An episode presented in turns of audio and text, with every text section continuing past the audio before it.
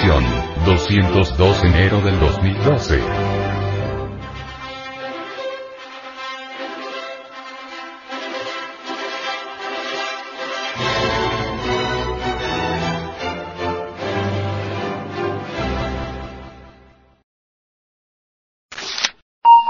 Para vivir sin drogas. Efectos dañinos del alcohol en el cerebro.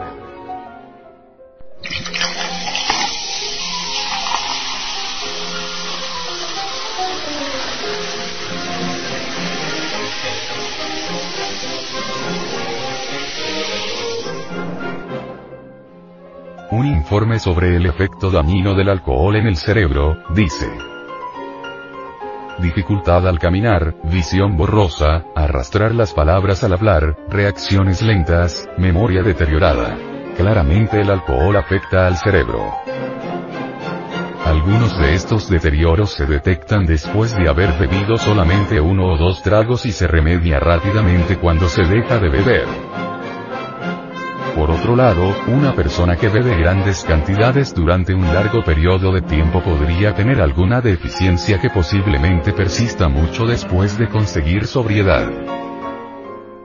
Exactamente como el alcohol afecta el cerebro y la posibilidad de hacer reversible el impacto en el cerebro por beber grandes cantidades son todavía temas álgidos dentro de la investigación del alcohol hoy en día.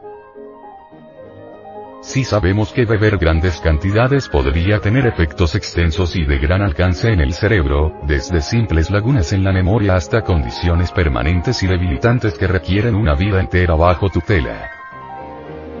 Y aun beber moderadamente conlleva a una limitación de corto plazo, tal como lo demuestra la investigación extensa sobre el impacto que causa la bebida al conducir un vehículo. Una cantidad de factores influencian cómo y hasta dónde el alcohol afecta el cerebro, incluyendo cuánto y con qué frecuencia una persona bebe.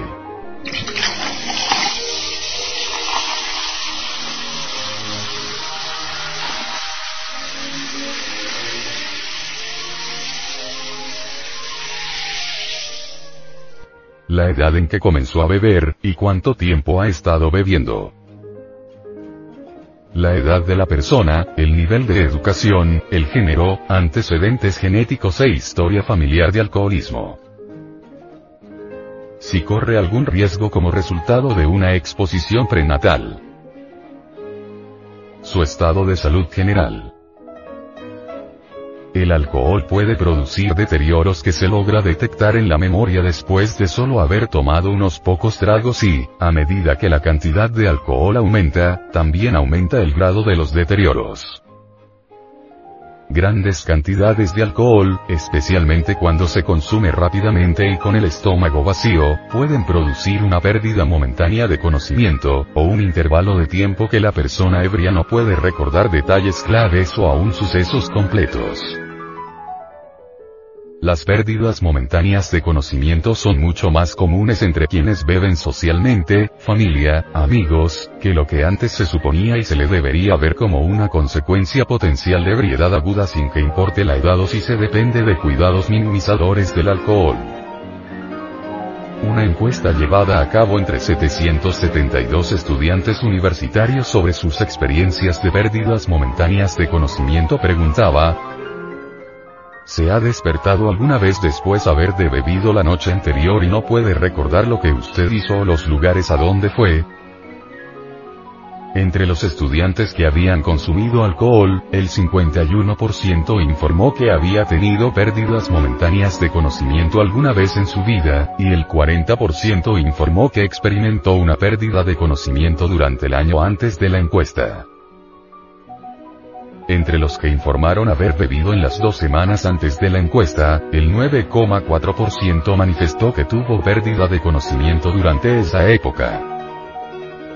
Los estudiantes informaron que se habían enterado más tarde haber participado en una amplia gama de actividades potencialmente peligrosas que no podían recordar, incluyendo vandalismo, relaciones sexuales sin protección y conducir vehículos. Las personas que beben y experimentan pérdidas momentáneas de conocimiento por lo general beben mucho y muy rápido, lo que causa que el nivel de alcohol se eleve muy rápidamente. Los estudiantes de universidad pueden en particular correr el riesgo de experimentar una pérdida momentánea de conocimiento, ya que una cantidad alarmante de estudiantes universitarios se dedica a beber de parranda. Beber de parranda, para un típico adulto, se define como consumir cinco o más tragos durante más o menos dos horas en los hombres y cuatro más tragos en las mujeres.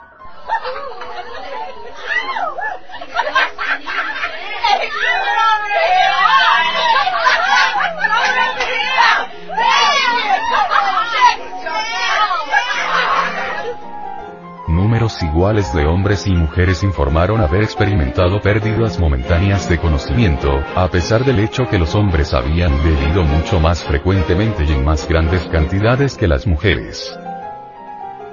Este resultado sugiere que sin que importe la cantidad del alcohol que se consume, las personas del sexo femenino, un grupo que no se estudia con frecuencia en la literatura de la pérdida momentánea de conocimiento, corren mayor riesgo que las personas de sexo masculino de experimentar pérdidas momentáneas de conocimiento. La tendencia que tiene una mujer de experimentar una pérdida momentánea de conocimiento más fácilmente, resulta probablemente de las diferencias que los hombres y las mujeres tienen en el metabolismo del alcohol. Las mujeres pueden ser también más susceptibles que los hombres a las formas más leves de deterioros de la memoria causados por el alcohol, aun en el caso que tanto los hombres como las mujeres consuman cantidades equiparables de alcohol. La solución tan grave de este problema social, no es prohibiendo el alcohol. Y con esto ya se piensa que las gentes van a dejar de beber. La represión contra los alcohólicos, se experimentó en los Estados Unidos con la famosa ley seca, y el resultado fue peor, entonces se bebía de contrabando y los fabricantes clandestinos de bebidas alcohólicas se volvieron millonarios o fueron a parar a la silla eléctrica o a la cárcel. Y existe una cuestión innegable. No hay cosa que más guste que lo prohibido y si se prohíbe el alcohol aumenta el vicio. El asqueante vicio del alcohol solo puede terminar a base de mucha comprensión. Y para que esto funcione, en todas las escuelas, colegios, universidades, etc., se debe enunciar lo que es el vicio del alcohol.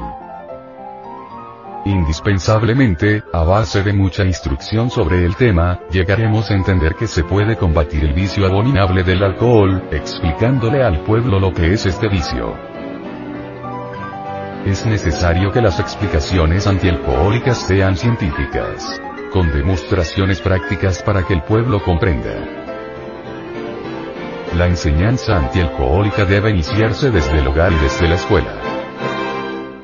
Deben crearse institutos antialcohólicos con profesorado que hagan intensísima labor popular en hogares y escuelas. En dichos institutos se prepararían profesores para la campaña antialcohólica. Se debe crear una nueva profesión. La profesión de especialistas antialcohólicos. Este es el camino para salvar a la especie humana del abominable vicio del alcohol.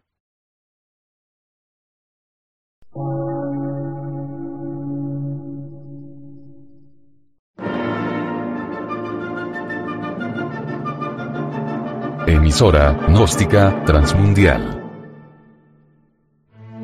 Por una nueva civilización y una nueva cultura, sobre la faz de la Tierra.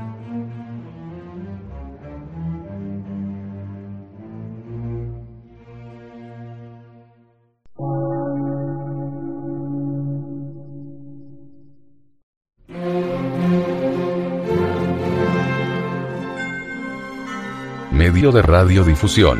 Científico, artístico, místico y filosófico. De la Asociación Colombiana de Centros de Estudios Gnósticos, Antropológicos, Psicológicos y Culturales. A. C.